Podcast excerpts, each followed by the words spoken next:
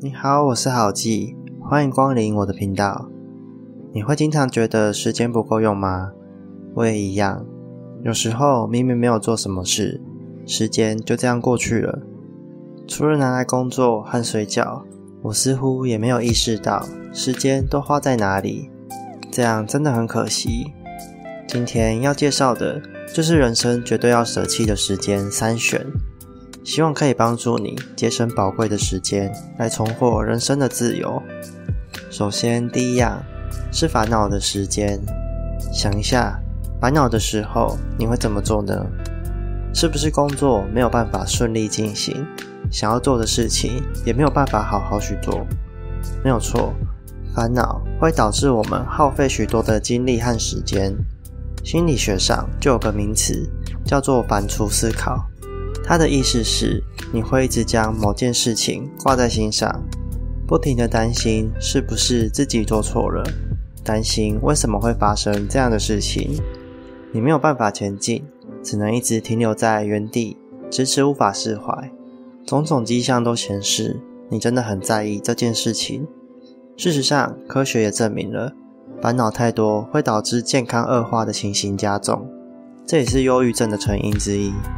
而且绝大部分的烦恼都无助于事情的进展。过去的烦恼早就无法改变什么了，你只能看向未来。但未来的担忧也总是赶不上变化，你无法做到精准的预测。那既然烦恼没有用，效用这么低，我们应该立即停止，把这些时间省下来才对啊！很多人在学生时期都曾经烦恼过考试考不好吧？但烦恼真的有用吗？有人说，烦恼可以让你在考前加倍用功念书，进而考出好成绩来。我并不认同这样的说法。烦恼只会让你的短期压力暴增不少而已。事实上，我们大可以不用在烦恼的状态下进行用功念书的行为。我们可以改用期待自己有机会考出好成绩的心态下去做准备，这样读书才会比较快乐。效果也会好不少。即使这次考不好了，我们也可以期待下一次的进步，给予自己继续读书的动力来源。更何况考试的题目千变万化，根本难以预测。我就曾经遇过很多次考试，那些考题是完全没有出现在课本上面的，而且课堂上老师也根本没有讲过。所以很可能你努力看了课本，一直不停的翻。但这些题目你还是不会，还是会写错，这不能完全怪你，因为你会发现那些写对题目、考试考很好的人，几乎都是有另外在补习的。这时不用想太多，考前好好准备，好好睡一觉就可以了。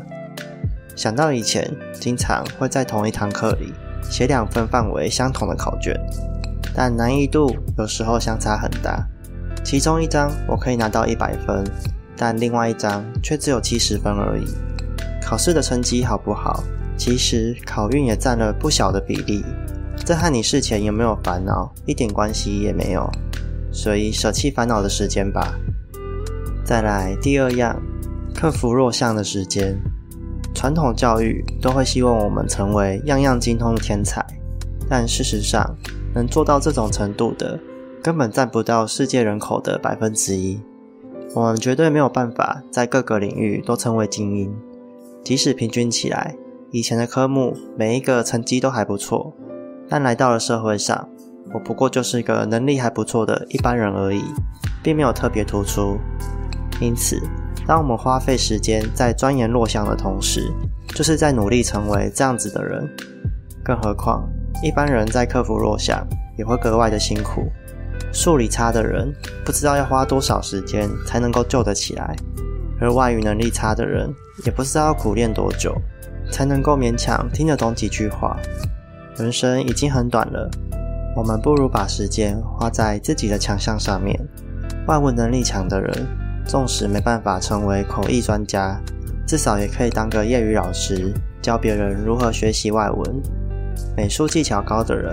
虽然艺术在台湾并不被重视，无法成为艺术家，但至少开个课程教人如何画画，或是上网接个案子都可以。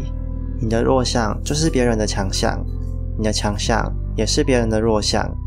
有强有弱，才能在社会上占有一席之地。毕竟，人类本来就是需要分工合作的，不是吗？因此，我们可以不用勉强自己花太多时间在克服弱项上面，而是尽可能的培养自己的专长，培养自己喜欢做的事情，这样运用时间的效用才会比较高。接着，第三样，不愉快的时间，不知道为什么。我们都会勉强自己在不愉快的事情上面，比方说，在网络上看到意见不合的论点，就会很想反驳对方，试图去说服对方，结果后来引发纷争，搞得两败俱伤。看新闻的时候，报道的负面资讯让你感到很厌烦，心情很差，但你仍然选择天天关注它。而朋友邀约，明明是你不想要去的社交场合。为了不想失去这位朋友，你还是会勉强自己去参加。